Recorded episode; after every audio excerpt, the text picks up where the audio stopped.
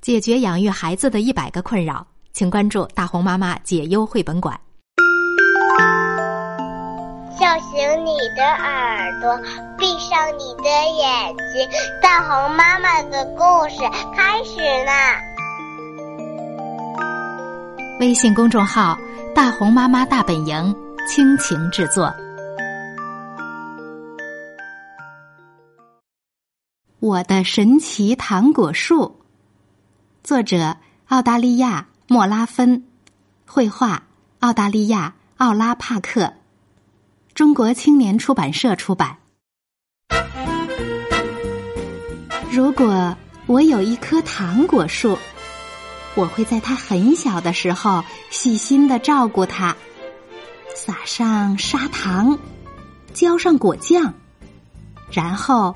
看着它长高长大，在糖果树的树荫下，我耐心等待，等到它结出好吃的糖果，然后我用手臂紧紧抱住树干，用尽所有的力气摇啊摇，掉下来的糖果可以做成好喝的饮料和甜甜的软糖。我尽情的享受着世界上最好吃的糖果，糖果很新鲜，圆滚滚的，有很多甜甜的汁水，不像商店里那些干巴巴的糖果。如果我有一棵糖果树，我会把我的房子建在空中，在午后的阳光下，一条云彩河从我的房门外漂流而过。我的神奇糖果树有一个环绕四周的滑梯，我要去玩儿。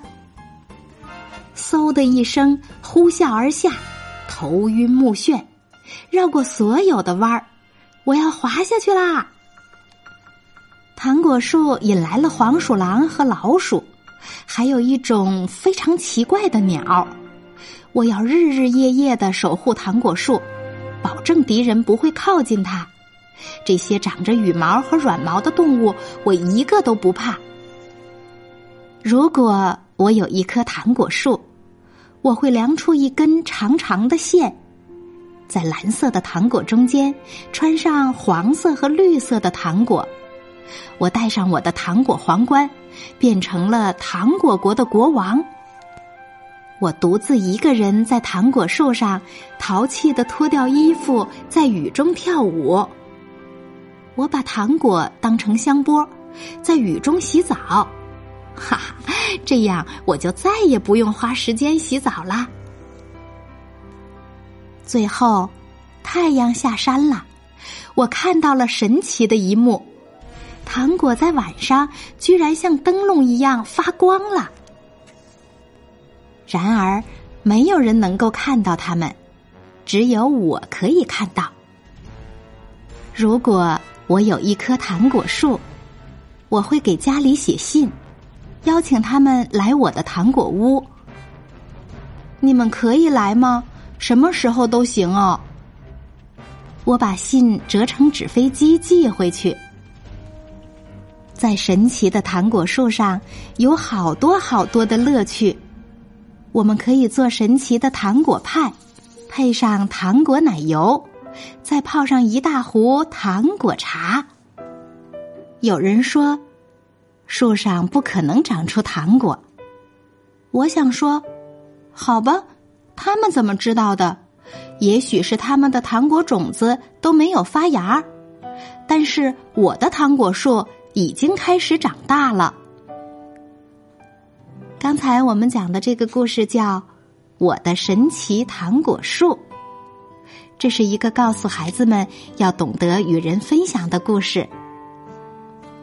假如有一个故事是这样开头的：“如果我有，那么这一定是一个天马行空的好故事。”就像我们刚才听到的这个有着糖果般颜色、飘着甜蜜香气的故事一样，你是不是也希望这个世界上有吃不完的糖果呀？就像故事里的小男孩那样，自己有一棵巨大的糖果树。如果你真的有了一棵那样的糖果树，你是想自己吃呢，还是把家里人或者好朋友一起邀请来，大家共同享受呢？好，今天的故事讲完了，我们该睡觉了，晚安。